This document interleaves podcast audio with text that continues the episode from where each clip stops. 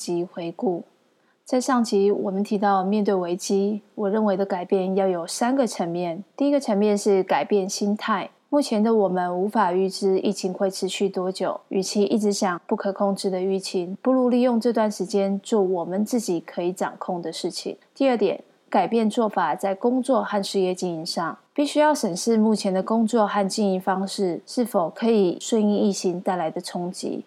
如果没有办法，就要顺应疫情，赶快做出调整，将影响的伤害降到最低。可以利用唱歌书中的史前验尸管理法，先预想所有可能失败的原因，然后去找出解决之道。第三点，变得更有能力。唱歌在书中有提到一百 percent 法则，成就更好未来自己，让自己进化。方法就是去预想未来自己想成为的面貌。就能知道现在的自己的不足之处，趁这段疫情时间赶快学习累积未来自己需要的技能，或是开拓更多的收入管道。在习惯的养成这一点上，灿哥有提到，重点不是在于要养成多少习惯，而是要想什么样的习惯对你是有生产力的。像很多人都习惯睡前追剧、打电动、舒压这样的习惯，每天做，它到底会不会有累积的效应？会不会让你的人生产生复利？能不能变成你的一项技能呢？你会不会因此获利？如果答案是可以，这样的习惯养成才有它的必要性。在去年，台积电创办人张忠谋先生，他曾经在一个新闻上面有发布。一段话，他说：“新冠肺炎就像是一场战争，我觉得是经济冲击会很大，但冲击有多大还不知道，要看全世界要怎么控制疫情。但疫情之后会改变我们的生活方式，全世界都会改变。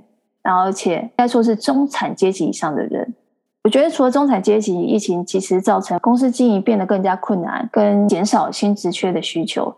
对于六月份的毕业生。”也是造成非常大的冲击，学生一毕业就面临找工作的困境。灿哥，你可否给应届毕业生一些建议和方向？我觉得年轻人或是毕业生哦，最重要的一件事情，还是要去先去思考一下，你未来到底是要想要怎样的职场路线。一条路线可能是你上班，然后在职场里面升级啊，可能。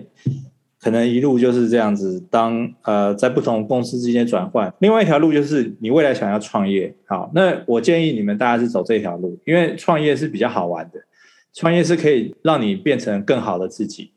那如果你是想要走创业路线的话，你从一开始就要做一些准备哈。第一个准备是，当你进任何一家公司的时候，你要把所有你能够学习对你未来有创业有帮助的事情全部学起来哈。所以。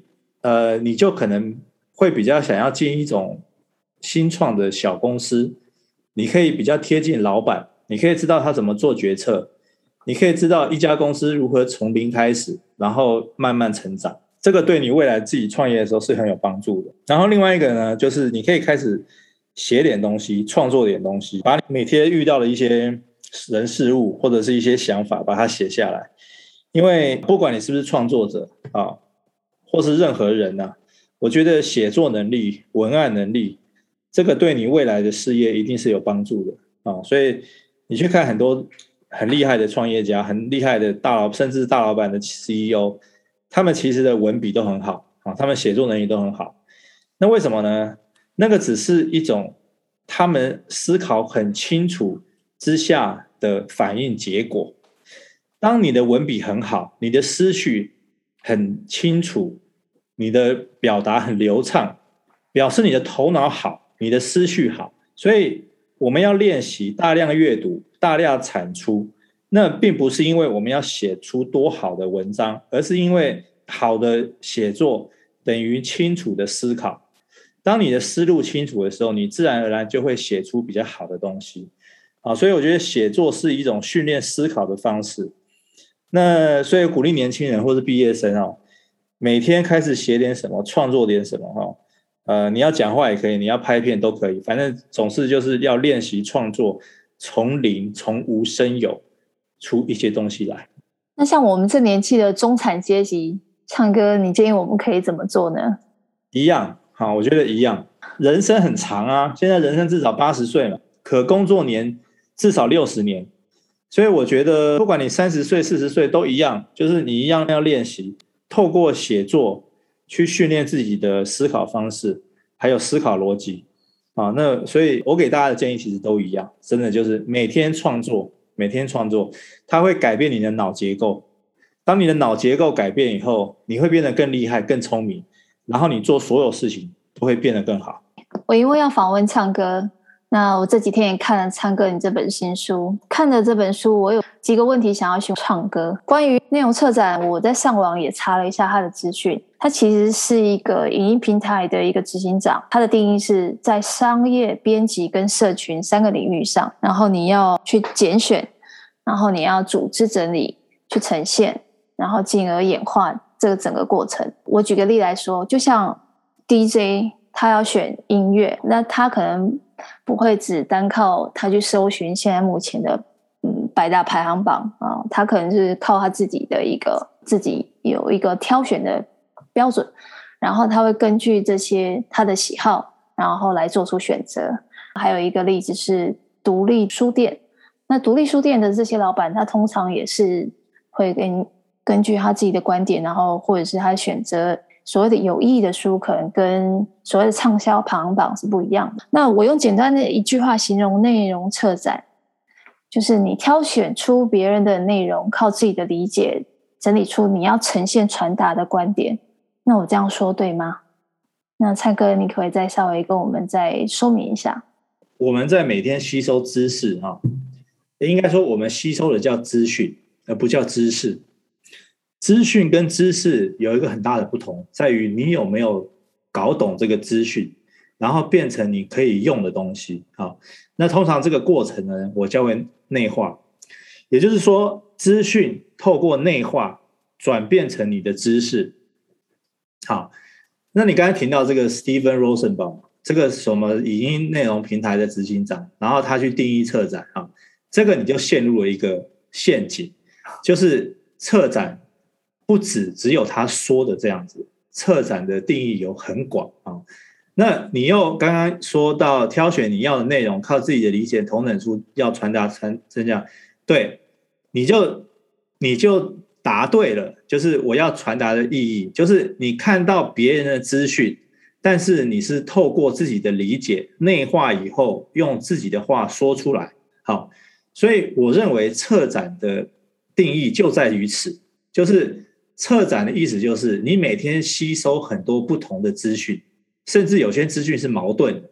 好，可是呢，你透过你对于你可能融合你自己生活的经验，或者是一些呃本来就知道的东西，然后用自己的话说出来。那因为你可以用自己的话说出来，所以它就变成你可用的知识。啊，所以我常常看到很多这个很多人啊，他们不太。懂得内化啊，他们只懂得所谓的内容搬运。他们看了 A 的内容，然后一字不漏的说出 A 的内容，结果呢，这个内容是 A 的，不是他的，所以他并没有将资讯转化成知识啊。那如果你今天想要做一个策展员，或是一个很厉害的策展者，首要的条件就是你要吸收大量的资讯，然后在这个大量的资讯之中过滤出。好，帮你的 TA，帮你的受众过滤出他们有用的知识。好，那这个就是策展员的功力了。好，所以我觉得策展它的定义是很广的。那你说的没错啊，就是你说的挑选你要的内容，靠自己理解，统整出想要传达的，对，这是对的。但是我可以再加一句话，让它更完整，就是变成你受众可用的知识。好。它并不是只是你要传达你的东西，而是你要把这个知识传递出去给你的 TA，那让他们也觉得说，嗯，他们因为有你这个知识的策展，然后他们有学到一些真正的东西。这个你要先去思考说，你要对谁讲话嘛？就是你刚刚谈到的受众，你设定是不同的人，然后你对他讲的话，当然会用不同的语言，才会呈现出你要的。对他们讲的观点，我们我想大家都知道，就是我们必须要大量的阅读嘛，然后可以把这些有用的资讯内化变成你的知识。但是要如何写出被信赖的文章？那灿哥，你可以跟我们分享一下吗？被信任的文章，你当然可以引经据典嘛。啊、那我觉得，如果看你的人，他都信赖你，你学的所有东西。都是可被信赖的啊，好，所以呃，你说可被信赖的文章，他应该是看的人如果相信你，你写的东西都都是一样的。所以你看很多品牌盲从，譬如说 Apple 好了，我把我们把这句话改成如何推出受信赖的产品，那你觉得 关键是什么？关键是 Apple 很多铁粉嘛，他很多粉丝嘛，他们是先相信了 Apple，才相信他会推出好的产品嘛。所以，我们创创作者也是这样，我们是先受到观众先相信我们的人，他才会相信我们的文章。好，那另外一方面，如果今天你写了一篇报文，好，很多人看到，然后很多人因为这篇文章，然后开始呃相信你，我觉得反而不会，因为如果今天我看到一一个一个人看到一篇文章，然后这篇文章我觉得很棒，但是我并不一定会真的相信这个人啊，因为。我相信这个人是我可能要看过他十篇，我看过他一百篇，我才会相信这个人，而不是会靠一篇作品去相信这个人。因为每一个人他都有可能会写出爆文，但是他没有办法去持续的写出爆文。啊，有办法持续写出好文的人，这个人是一定可以被信赖的。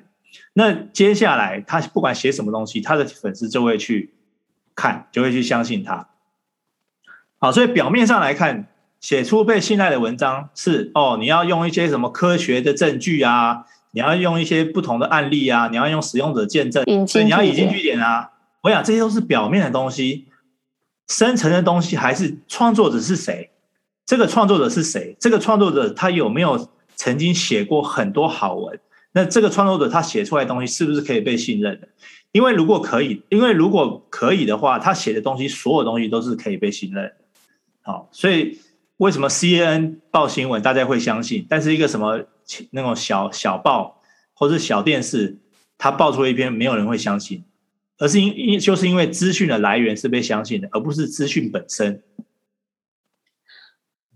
你要先累积大家对你的信任感。那不管你写了什么、说了什么、卖了什么，那我想都会被买账的。那灿哥，你是天天创作，我们讲你的完全订阅制好了。那你会经常遇到写作瓶颈吗？通常大家想到要多看书，可能就可以解决写作瓶颈这个困难。灿哥，你认为还有没有其他办法可以解决这个瓶颈？我没有遇过写作瓶颈，很多访问都会问同样的问题，他们就说：“哎，身为创作者，你会不会有写作瓶颈、写作障碍？”好，那我的回答是标准化了。我说：“如果你是个专业的创作者。”写作瓶颈根本不可能存在，因为你是专业的，好，你是专业的。我记得李敖曾经说过一句话，他说：“妓女不是靠性欲在存活的。”好，虽然这句话很粗俗，好，九把刀也讲过类似的话，就是如果你是在这个领域的最专业的人士，你不可能遇到这种问题的，因为你就不是，因为只有业余的才会遇到这种问题，你是专业的，你怎么可能会遇到这种问题呢？好。所以这句话的命题是错的，就是呃不是不是不是错的，就是如果你你问一个专业真正的专业人士，好，譬如说那个寿司师傅，你问那个寿司师傅说，你会不会遇到寿司瓶颈？他就觉得这是什么问题呀？我是一个专业的，我怎么可能会有这种瓶颈呢？好，所以我会告诉你，我没有遇到瓶颈。那你说呃其他读者可能业余的创作者，好，他怎么样办法解决瓶颈？自私的回答。多看书，多笔记，好。然后，当你想不出、写不出东西来的时候，你就回去看看你的笔记，再从你曾经做过的笔记中延伸出一篇文章啊。